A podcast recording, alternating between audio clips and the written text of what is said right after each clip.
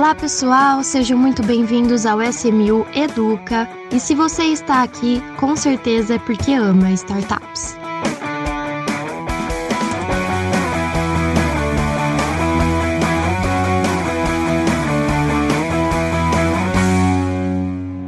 Hoje nós estamos aqui com um convidado de fora da SMU. Seja muito bem-vindo, Guilherme Potenza. Tudo bem, Guilherme? Tudo bem, Marília? Boa tarde. Tudo bom, Diego? Tudo certo. Tudo ótimo, Guilherme. É um prazer ter você aqui.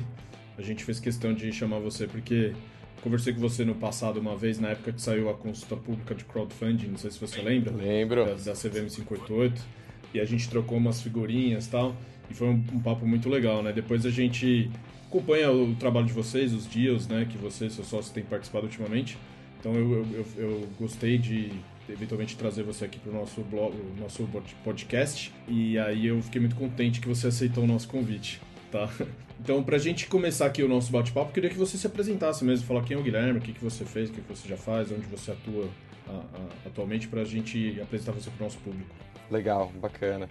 Bom, é, sou o Guilherme Potenza, eu sou advogado, formado pela USP, tenho é, 20 anos de experiência atuando é, comecei né, é, lá nos idos de, de 2002, atuando num, né, como estagiário em contencioso, ia no fórum, etc. Então eu, eu vivi até muito daquilo que hoje acho que teve uma disrupção muito grande também, né, quando você passou a ter protocolo eletrônico, etc. Então, mas eu vivia aquela fase em que você ia um monte de pastas por fórum, etc. E dali eu migrei para o direito empresarial. Trabalhei muito com, com fusões e aquisições, com reorganizações societárias, dívida, ajudando clientes estrangeiros a virem para o Brasil. É, e eu acho que um grande divisor de águas uh, na minha carreira foi quando eu decidi fazer o meu mestrado no exterior. É, e Alguns anos antes eu tinha visitado, estava eh, visitando uma amiga da família que morava ali em Redwood City, é, ali na região do Vale do Silício. E ela, ela era do Board of Trustees de Stanford. Falou: ah, deixa eu te. Eu amo essa faculdade, eu estudei lá, meu marido também, a gente se conheceu lá.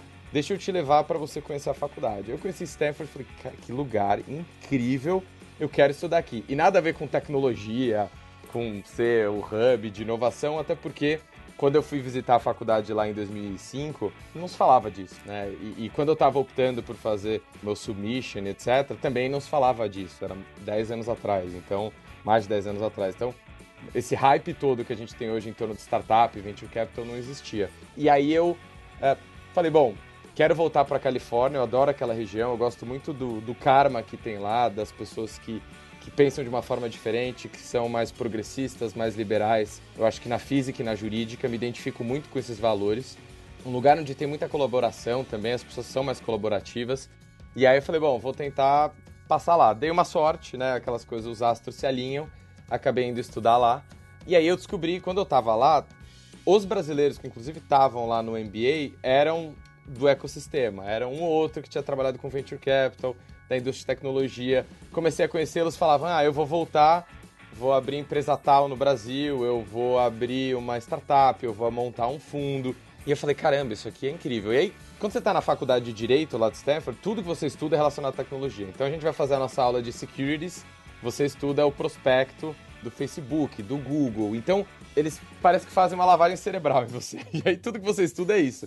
E eu comecei a, a conhecer um ecossistema de escritórios de advocacia que eu nunca tinha ouvido falar, né? Então, eu, eu li o prospecto e falei, peraí, Fenwick West, esse escritório aqui, que não é um white shoe firm de Nova York, fez o IPO desses caras, deixa eu estudar mais. E aí, você, na faculdade, vinham lá falar o pessoal do Wilson Sonsini, do Cooley, do Fenwick West, dentre outros. E aí eu falei, poxa, e se eu fosse talvez um dos primeiros brasileiros a trabalhar aqui, né? Porque acho que é, não, não, se tinha notícia de um ou outro, tirando o meu sócio hoje, o Eduardo Zilberberg, que estava trabalhando no Gunderson em Nova York. Aí eu falei, bom, poxa, isso, isso me parece que vai ter uma escassez no mercado se, se o Brasil decolar em tecnologia, empreendedorismo e venture capital. Aí comecei a estudar, fiz aulas de VC e, e etc. E consegui uma posição no Fenwick West, trabalhando lá em Mountain View. Fiquei lá trabalhando, dei sorte, eu caí numa equipe de M&A super forte. Inclusive, a gente acabou de fechar uma operação, né? A gente estava, né, isso é público, né? a gente estava pela Etsy comprando a Elo 7. o time da Etsy com quem eu trabalhei é, era do time que eu trabalhei lá no Fenwick há 10 anos atrás. Então é incrível como essas coisas elas vão e voltam. E eu conheci algumas pe pessoas muito interessantes quando eu estava trabalhando lá, que quando eu voltei para o Brasil, elas estavam montando novos fundos de investimento, novas startups e, e etc. E eu comecei a toquei minha vida de M&A normal, vida real, sabe? O M&A mundo real, digamos assim, de indústria, etc. Mas de final de semana à noite eu atendi startups, fundos em evento, estudava, publicava é, artigo, livro etc. E aí, de repente, vou conhecendo, vou fazendo, trabalho. Aí o mercado ramp up, né? Começou a explodir e a gente começou a fazer muito essas estruturas offshore de investimento para investidas e com recomendação dos fundos. E aí, enfim, puxa, nos últimos três anos é, eu tenho fechado umas 50 operações por ano, seja de venture capital, seja de M&A, saída, etc. E aí eu vejo muito, assim, eu fico muito feliz de ver que 10 anos depois né, dessa minha empreitada lá no Vale do Silício é, e, e, de quando eu voltei para cá, que a gente está num outro patamar de ecossistema. A gente tem começo, meio e fim, a gente tem saída, a gente tem IPO. Essas pessoas que fazem a saída do IPO recomeçam a investir de novo no ecossistema, seja em fundo, seja como anjo, seja um second, third time founder. Então, é incrível ver isso porque, na minha visão, quando as pessoas falam ah, é uma bolha, não, porque já foi estrutural. Aí depende, obviamente, da gente não ter nenhuma tragédia, taxa de juros vai para 20% de novo. Aí é uma tragédia, mas o governo não atrapalhando, por exemplo, a reforma tributária, como foi proposta hoje, preocupa demais o nosso ecossistema, muito. É, eu espero que estejamos nos mobilizando em breve, porque ela pode, ela tem um potencial até de matar é, o nosso ecossistema, porque a gente deixa de ter uma estrutura que é atraente para os fundos estrangeiros. Isso me preocupa demais. Mas, tirando esses fatores de aquilo que acontece por combustão instantânea, ele aconteceu por combustão instantânea e lá está, e já está num platô, num patamar que é difícil ele cair para um outro nível. Então, hoje eu sou sócio do, do Bronstein, Zilberberg, Schuer e Potenza. Me juntei com uh, advogados que eu admirava e que eram meus concorrentes, mas, de novo, aquela filosofia do Vale do Silício eu nunca enxergava eles como meus concorrentes que eu deveria odiar e querer matar. Eu via eles como pessoas fazendo a mesma coisa que eu, tentando ajudar o ecossistema, que eram extremamente inteligentes e competentes e que a gente inclusive colaborava. Né? A gente falava, puxa, você viu esse artigo? Puxa, você já teve, já viu alguma situação como essa? Tem um material? A gente se encontrava às vezes, almoçava e disso a gente progrediu para montar um negócio, um escritório juntos. O escritório tem só 90 dias e a gente já fez quase 45 operações tem M&A by side, sell side, tem rodada, rodada grande, a rodada da Ribbit com o quinto andar. Então assim, a gente já, já acho que já se, se firmou muito rápido como uma referência. E isso vem por conta da filosofia, né? a filosofia que a gente carrega do Vale do Silício de colaborar e não de concorrer, né? Então, de colaborar, de compartilhar conhecimento, compartilhar oportunidade, indicar um ao outro quando estava conflitado. Então, acho que esse tipo de, de postura é, é, é, é, o que me trouxe até, até esse ponto da minha carreira. Então, acho que é, falei talvez um pouco demais, né? Mas, mas acho legal essas histórias, são bacanas, né? Pra, pra... eu adoro ouvir essas histórias também nos podcasts, então queria compartilhar.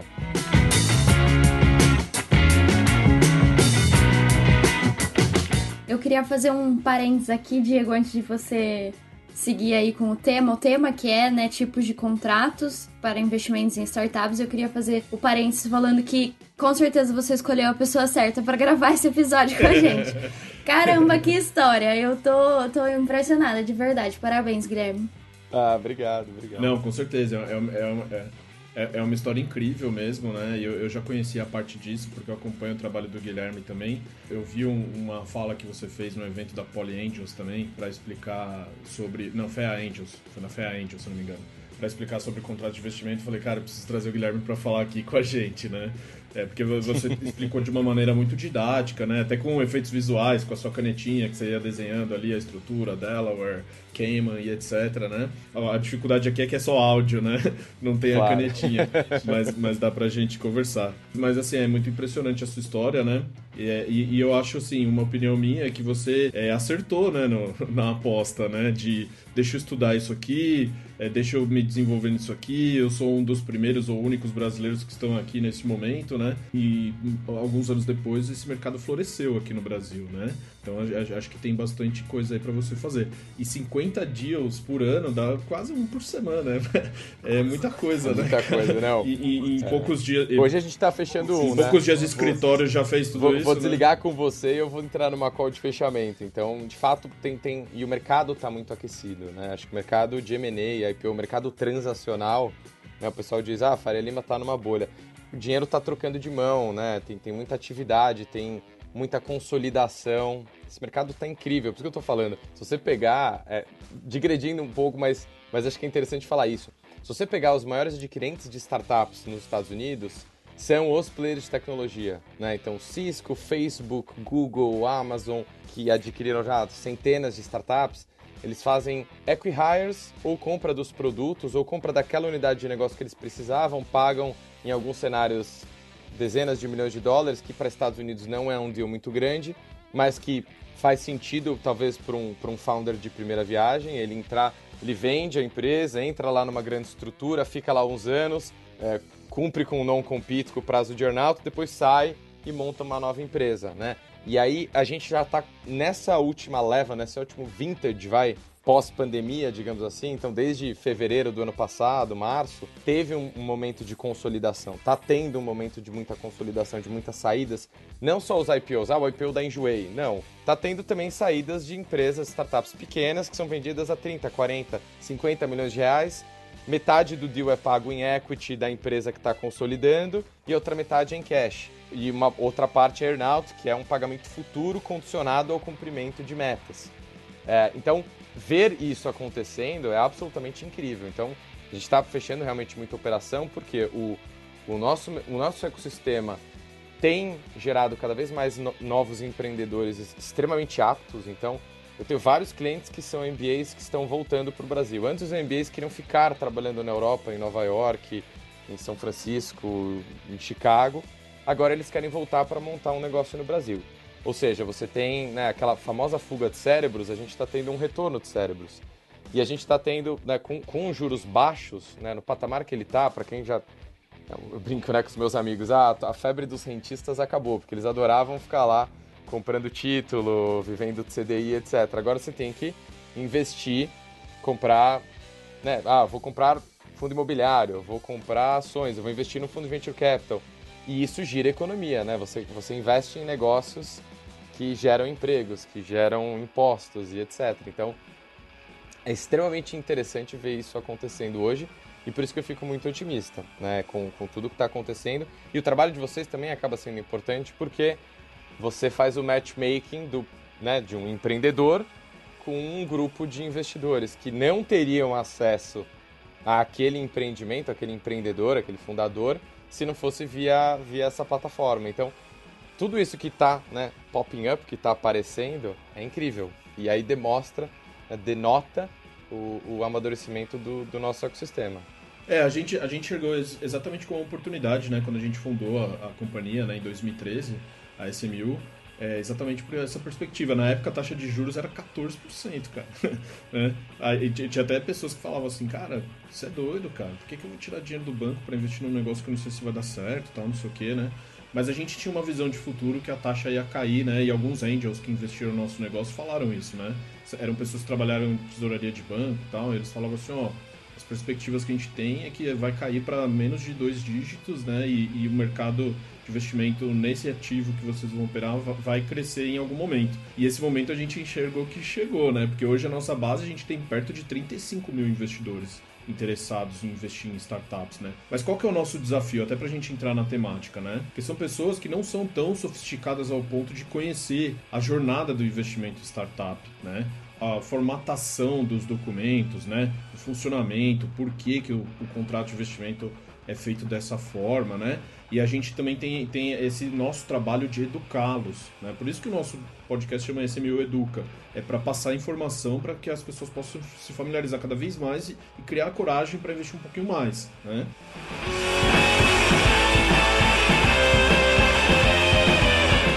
E aí, para a gente entrar aqui no nosso bate-papo, da sugestão da nossa pauta, eu queria que você falasse assim, de maneira geral mesmo, nosso público que está tá nos escutando agora são investidores e empreendedores. Os empreendedores que a gente impacta, o que a gente busca impactar, eles já estão um pouco familiarizados, eles já sabem como é que funcionam os contratos. Os investidores estão começando, né? Então eu queria que você falasse um pouco pra gente, assim, de maneira geral, os contratos de investimento de startups. Vamos começar pelo mútuo, né? Mútuo conversível em participação. É, por que, que ele é feito desse, dessa forma, né? Qual, qual é a razão dele de existir? Para falar do, do conversível, eu vou falar do... Colocar no, no, no, na linha do tempo o que acontece. Então, a gente tem duas modalidades de investimento. Né? Uma é em dívida conversível, né? onde se enquadra o mútuo conversível, onde se enquadra o safe também, vai, então convertible note, safe também eu, eu, eu, colocaria nessa, nessa categoria. E tem a categoria que é o equity, ou seja, ações, eu já recebo, eu já sou, passo a ser um acionista da companhia quando eu faço aquele investimento. A gente nota que os investimentos em equity, em ações, uh, passam a acontecer a partir de uma série A, ou seja, eu tenho um fundo institucional entrando, ele quer ter uma governança maior, ele quer ter um, um, conselho de administração, quer ter um assento no conselho, quer ter uma, um hall de, de matérias que não podem ser feitas pelos empreendedores, né, colocadas em prática sem aprovação prévia, por exemplo, do conselheiro do fundo. Ele pede uma série de direitos econômicos. Olha, se você, se tiver uma venda da empresa, eu posso vender em conjunto, que é o direito de venda conjunto, o tag along.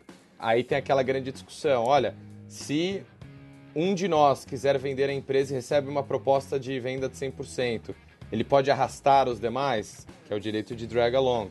A gente pode dar início, trigar, né? Eu odeio o neologismo, mas eu falo muito porque está nos contratos. Eu sei que sei que não é um negócio bonito de se fazer, mas assim, eu posso né, é, é, trig o direito de pedir um IPO ou de venda da empresa, né, contratar um banco de investimento. Então, tudo isso acaba sendo negociado pensando na proteção patrimonial daquele fundo e pensando na liquidez daquele ativo. Tá? Esses são os grandes vetores quando eu estou fazendo investimento maior. É um fundo institucional, o gestor tem deveres fiduciários perante os, os cotistas do fundo, então se fizer alguma atrapalhada ali, algum erro, é, pode ser processado por negligência e ter problemas e perdas financeiras grandes, o próprio gestor mesmo. E aí a gente entra na outra categoria, que é uma categoria de investimentos, onde você tem ali um estágio mais preliminar e você tem investidores anjo, investidores capital semente. Que do semente a gente coloca o seed e o pré-seed. É, nessa categoria, onde o risco ele é muito maior, é, os fundos, os investidores optam por entrar com a dívida conversível. Por quê? eu prefiro, nesse estágio de risco da, da empresa, não ser sócio dela. Então, prefiro não ser ainda acionista, porque eu tenho receio de alguma contingência vir parar no, no meu nome. Então, vamos dizer que aquela empresa tem 30 empregados, ela quebra, aí quando ela quebra, o juiz do trabalho vai ler a lista de acionistas e vai lá e coloca todos os acionistas no polo passivo. Para explicar que eu era só investidor minoritário, minha conta já está congelada e pode ser que eu realmente seja convidado a pagar essa conta se eu for aquele que tenha o bolso profundo, o deep pocket, né? Então ninguém quer ir, principalmente quando você tem muito risco. E tem um outro ponto de mercados mais avançados, que é onde a gente já, já se encontra hoje, que é o custo transacional. Eu tenho um modelo aqui no escritório de mútuo conversível que é super bacana, tá? A gente usa esse modelo de mútuo conversível. Mercados mais avançados usam lá, já tinham um modelo de convertible note que era usado por todos eles, veio a Y Combinator e soltou falou, agora eu vou fazer o safe que é mais pró empreendedor. Eu vou fazer um instrumento que a dívida ela não pode ser cobrada, porque o mútuo conversível, um mútuo, para ser tipificado como tal, precisa ter uma data de vencimento. Uma data em que, daqui a cinco anos, você vai me repagar. É, nos Estados Unidos, eles colocam esse prazo de às vezes dois, três anos. Você, como empreendedor, fala: peraí, eu tô fazendo uma rodada de 500 mil dólares lá fora, eu estou captando 500 mil dólares em convertible note, e daqui a três anos eu preciso pagar 500 mil dólares, eu empresa, né? Ele na física não assina como fiador, acho que isso é uma, é uma excrescência, tá errado, quem pede isso tá errado e empreendedor não pode topar isso, porque uma, eu, eu, eu como investidor invisto no projeto, né? Que vai ser tocado pelo empreendedor, mas eu não posso exigir que o empreendedor seja fiador daquela dívida. Mas de qualquer forma, se a empresa não tiver decolado, mas ela está andando e etc., tiver depois algum credor que peça o dinheiro de volta, isso tem o potencial de destruir a empresa. Né? Então, o que, que a Y Combinator fez? Bom, eu criei aqui um safe que ele não é nem dívida, nem equity. Ele é um direito a ter equity futuro. Se quando tiver uma nova rodada, se quando tiver um evento de liquidez que é a venda da empresa. Como tudo que é bem feito, né, se popularizou muito num mercado onde ele está muito concorrido e aquecido, os empreendedores podem falar, olha, eu só assino safe, eu não vou assinar a convertible note. Se você tem seis term sheets na mesa, você tem leverage para negociar e falar, olha, eu só assino se for um safe, porque é melhor para mim, porque você não pode depois cobrar esse dinheiro como no convertible note, tá? Então, hoje, né, a gente olha nesse começo de mercado de investimento anjo e, e, e rodada seed, semente, o uso do mútuo conversível, que nada mais é do que uma dívida, eu te empresto um dinheiro que você vai ter que me devolver, exceto se tiver um evento de liquidez antes do prazo, hipótese em que você me devolve o dinheiro ou eu faço a conversão em ações, ou tiver uma rodada de investimento qualificado, que é uma série A, né? E eu faço uma conversão obrigatória desse crédito em ações. Aí eu recebo ações em troca desse crédito que eu tinha. Então, eu, por exemplo, sou investidor anjo. Às vezes eu recebo uma notificação, o pessoal me liga e fala: olha, bacana, ó, tem uma ótima notícia. já começa falando assim: tem uma ótima notícia. Lembra lá o, o Safe, ou o Note, ou o Mútuo Conversível que você assinou? A gente demorou um ano, mas agora a gente vai fazer uma nova rodada, né? É uma série A, Equity. É, você vai receber aqui a documentação que você precisa assinar, onde você aceita ser convertido de credor para acionista preferencial classe A. E aí eu falo, posso negociar alguma coisa?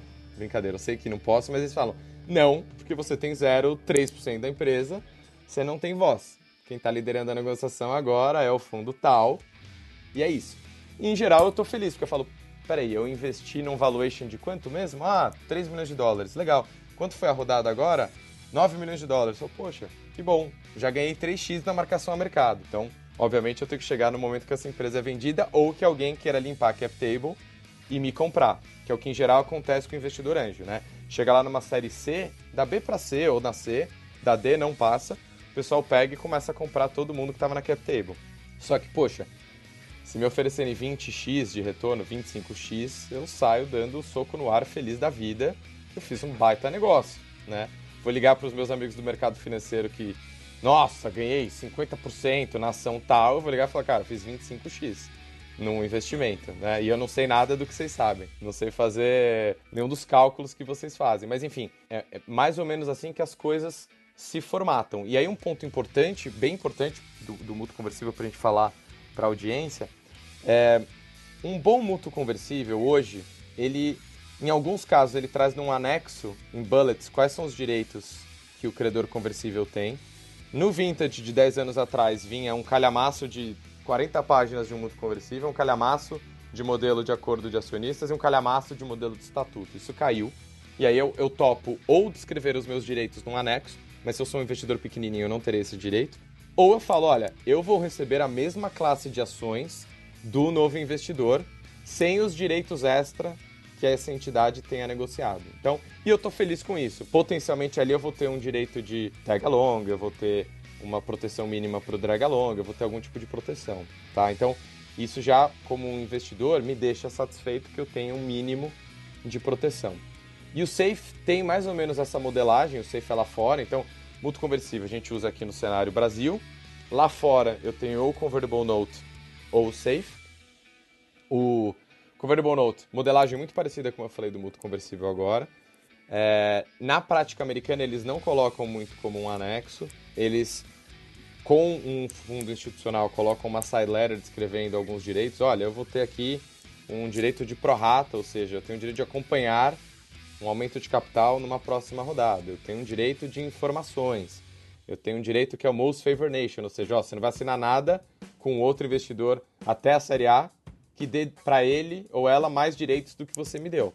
Então, é, é, é, esses direitos ficam numa side letter, né, do safe. E, e, e, isso acaba sendo extremamente interessante. E eu tenho só um, um, um, um último ponto para falar de uh, safe e de convertible note. Uh, em termos clássicos, né, o convertible ele era, é, é, ele se baseava em pre-money cap, né, pre-money capitalization, né. Ou seja, você tinha uma base é, é, de cálculo da cap table que ela era uma base uh, uh, menor, né? Porque ela era pre-money, ou seja, novas. Se eu fizesse novas rodadas interinas até a Série A, né? Eu como investidor, em tese eu, eu, eu, seria diluído se a companhia fizesse mais três rodadas de, de convertible note.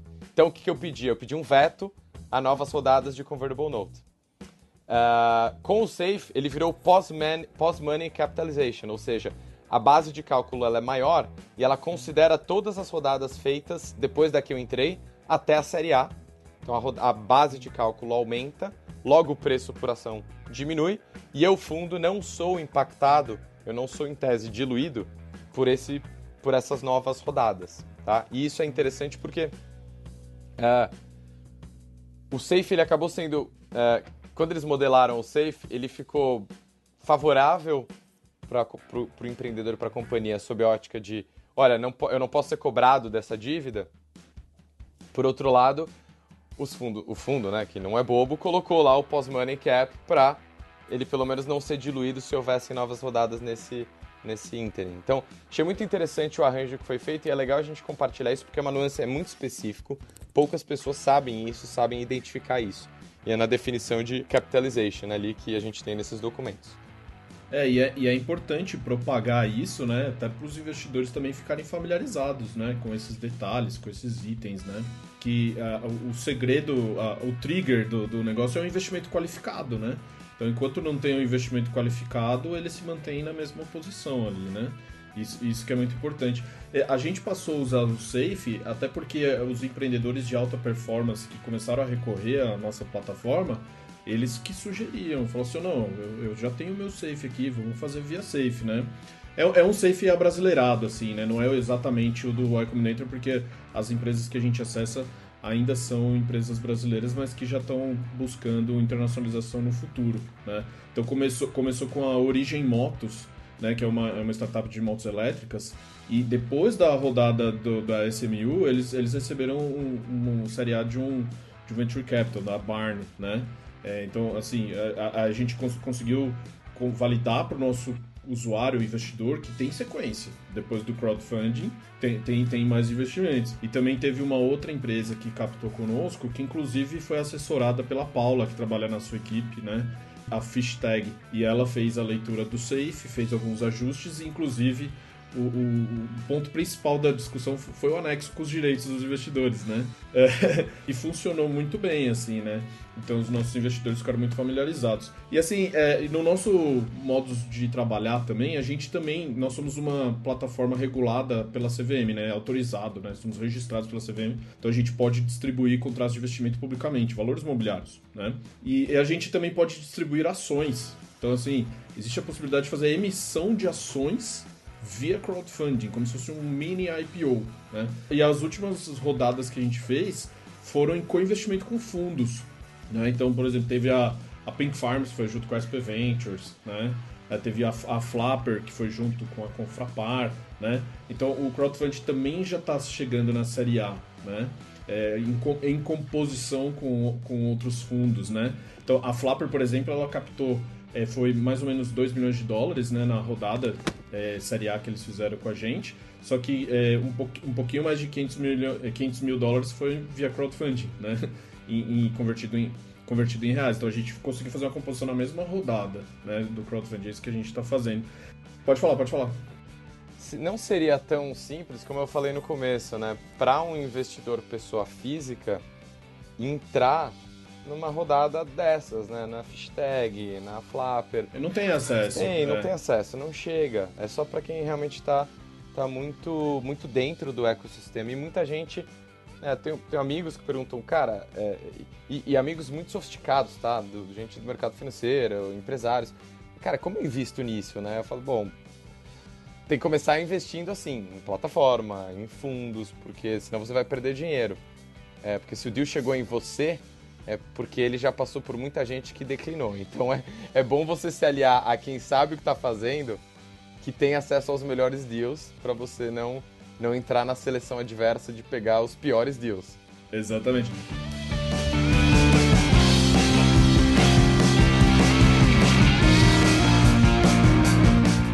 Eu até queria fazer um, uma pergunta para você, assim, né? Por exemplo, aqui na, na, SMU a gente adota o modelo de syndicate, né? Sindicato de investimento, né? Então o que, que a gente faz? A gente congrega esse, todos os investidores, né, num, num veículo comum, que é gerido por uma SPE da própria SMU, que faz o aporte depois. É, é nominee structure que a gente chama, né? É uma estrutura de, de representação, né? Não necessariamente nós somos investidores, nós estamos representando os investidores na, no, no deal, né? Só que é, também tem o crowdfunding que não usa o sindicato de investimentos e aí a startup fica com 200, 300 multos conversíveis é, ou, ou, safes é, pendurados, né? Na sua experiência é, num deal de crowdfunding depois que vai passar para um M&A ou receber um aporte de, de venture capital, qual que é o, o mais atrativo ou menos atrativo, assim, sabe? eu vou ser diplomático na resposta, mas, mas é, é, eu tenho uma opinião formada com base em experiência própria e também com base é, nos desafios que colegas enfrentaram uh, nessa situação.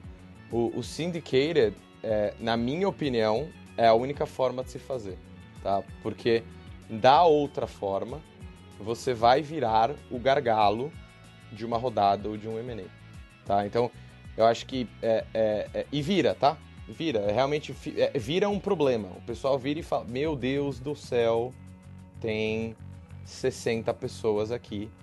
Está ferrado. Então, essa estrutura que vocês fazem é de fato, na minha opinião, a única que deveria existir no ecossistema e é a única que uh, uh, uh, que que tem que, que na verdade não se torna um problema no futuro. E acho que estou dando minha opinião aqui, não no sentido de criticar outras estruturas, mas uh, e já criticando, mas de uma forma construtiva, porque é, é, a gente vê como, como essa, como, como o fato de você ter que lidar com um veículo somente, é, não é uma dor de cabeça para a companhia, para um novo investidor e para um eventual comprador da empresa.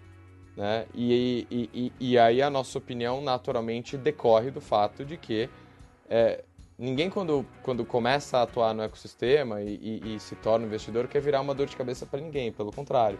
Então, quando, e, quando essa fama se alastra e o ecossistema é pequeno, é, tem gente até que fala, puxa, tem, tem ah não, vai, se tiver lá 70 pessoas investindo na física, é, não sei se eu vou investir, e, e, e, você gera um efeito negativo.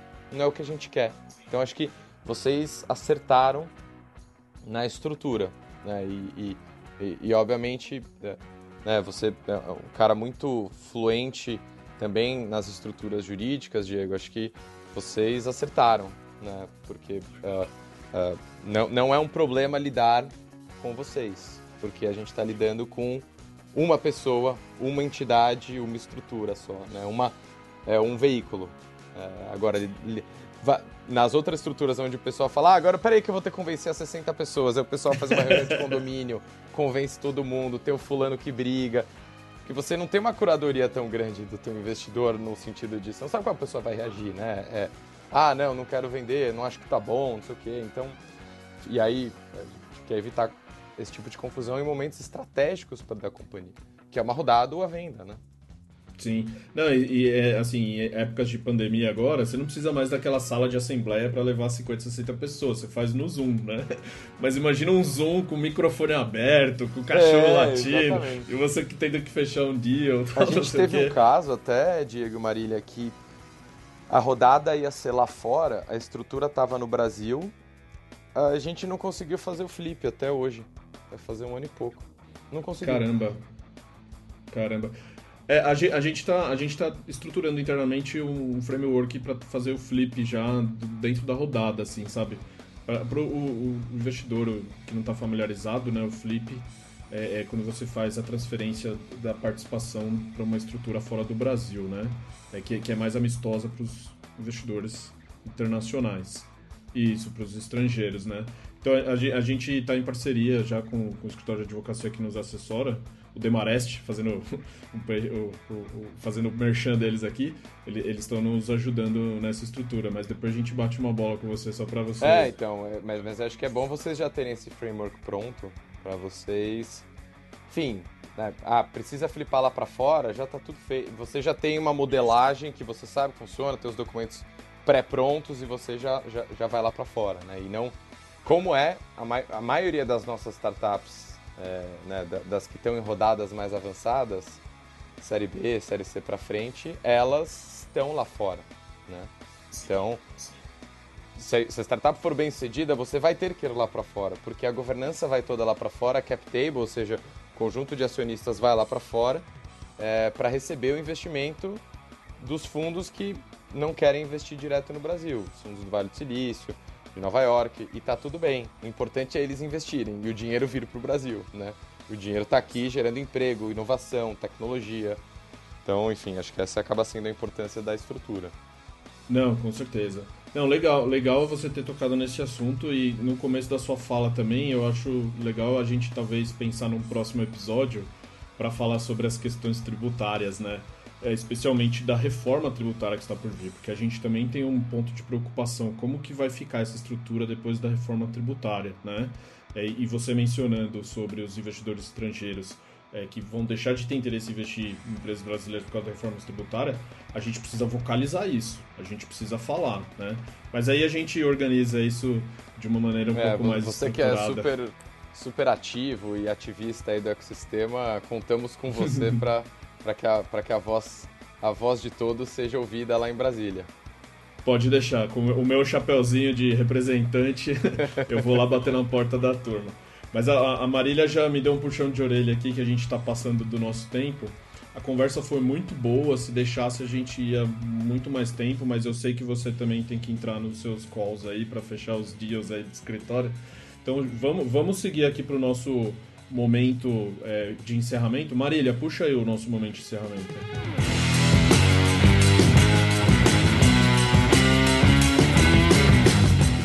Queria de novo parabenizar vocês dois Guilherme, em especial, que é nosso convidado hoje. Parabéns, com certeza foi um, um conteúdo muito rico que eu, mais leiga que vocês nesse, nesse assunto, eu aprendi demais e tenho certeza que os nossos ouvintes também vão. Então eu queria convidar agora vocês para o nosso momento dica SMU, né? Momento que a gente vai dar uma dica de qualquer coisa para os nossos ouvintes, para de coisas que a gente gosta, né? Para eles se inspirarem aí. Eu posso começar só para inspirar o Guilherme, para ele, ele, ele ver mais ou menos como é que a gente faz. Aí, ele, aí ele, ele segue um pouco o nosso formato, né?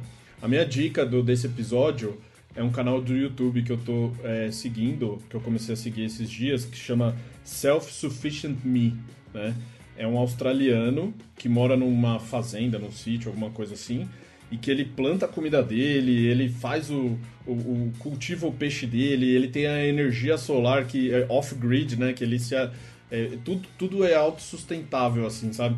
E eu entrei numa aspira, assim, também de fazer algumas coisas aqui em casa, assim. Eu tô, eu tô com uma minha mini horta fazendo hortaliças. Eu também, aqui na, na varanda. Ah, você também?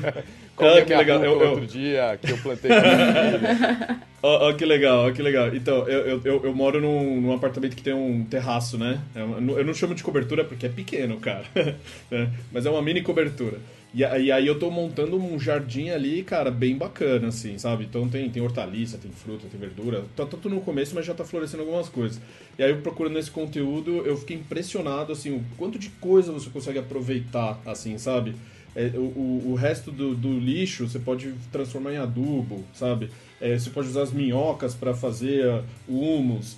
Enfim, é, é, eu, eu tô, tô, tô, com ideias de me tornar uma pessoa autossustentável nesse ponto, né? Mas é, é difícil, é mais uma ideia mesmo, né? Então é Self-Sufficient Me. É muito bacana esse canal de YouTube. Guilherme, sua, sua dica. Vamos lá. É, eu acho que de dica, eu, eu, eu eu gosto muito de ler, então pela minha casa tem livro espalhado pela casa inteira. Eu peço pela Amazon, sempre chega a caixa dos Estados Unidos. Eu gosto de ler os livros em inglês, uh, enfim, de leitores brasileiros, de, de, de, autores brasileiros, obviamente eu vou ler em português, mas dos leitores, dos, dos, dos uh, autores americanos eu gosto de ler em inglês. Então, uh, eu, eu recomendo para quem gosta do tema, quer se aprofundar, um livro que chama Venture Deals, tá? É, um outro livro que eu li que não tem nada a ver é, é, com Venture Capital chama The Power of Wow, do pessoal das Apos. Incrível, incrível a cultura, é sobre cultura. de empresa. Então, Power of Wow. É, aí, sobre Venture Capital, mais um é o Secrets of Sand Hill Road, do Scott Cooper, que é, o, que é um dos sócios lá da Andreessen Horowitz. É super legal. Ele, ele fez o lançamento, ele fez o lançamento no, no, no São Paulo, né? Teve fez, um fez o lançamento, ele, a gente convidou ele a fazer o lançamento e tal, o pessoal da Mindset convidou. Que legal. É, então, super legal.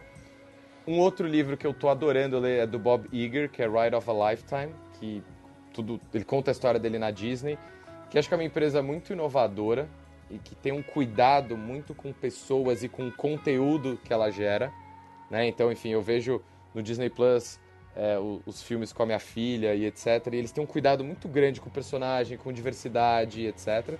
Acho incrível. E aí, por fim, eu subscrevi esse final de semana o Masterclass. É, e eu já estou fazendo uma Masterclass com o Neil deGrasse Tyson, que é sobre uh, pensamento científico e comunicação. E é absolutamente importante nos dias de hoje o pensamento crítico, científico, principalmente por conta das redes sociais, fake news, as notícias que você recebe naquele grupo que tem o tio do pavê.